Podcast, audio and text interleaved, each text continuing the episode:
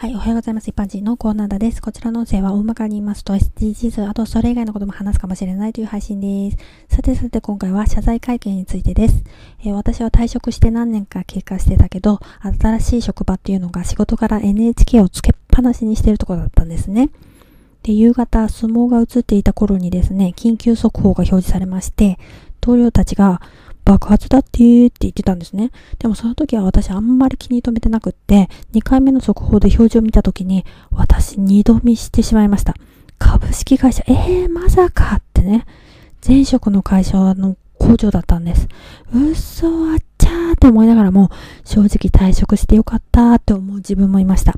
私はジムだったから工場関係ないけど、もしまだ働いてて、こんな大きな事故があったら、ジムだろうがみんな大変だろうからね、電話とかマスコミ対応とか追われてたかもしれないと思うと、同僚たちの顔を思い出して同情してしまいました。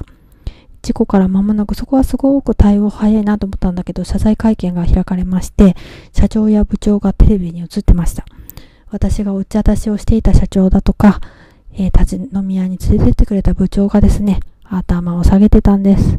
えー、退職したから一言なんだけど、退職してそんなに年数経ってない、たったこの数年の違いで、天と地ほど差があるっていうとちょっと大げさかもしれないんだけど、でもそのくらい全然違う状況だからね。私の人生は波乱万丈だけど、ちょっとね、こう、うまく回避しているようなところもあるんですよ。そんな不思議なエピソードでした。ではでは今回はこの辺で、次回もお楽しみにまた聞いてくださいね。ではまた。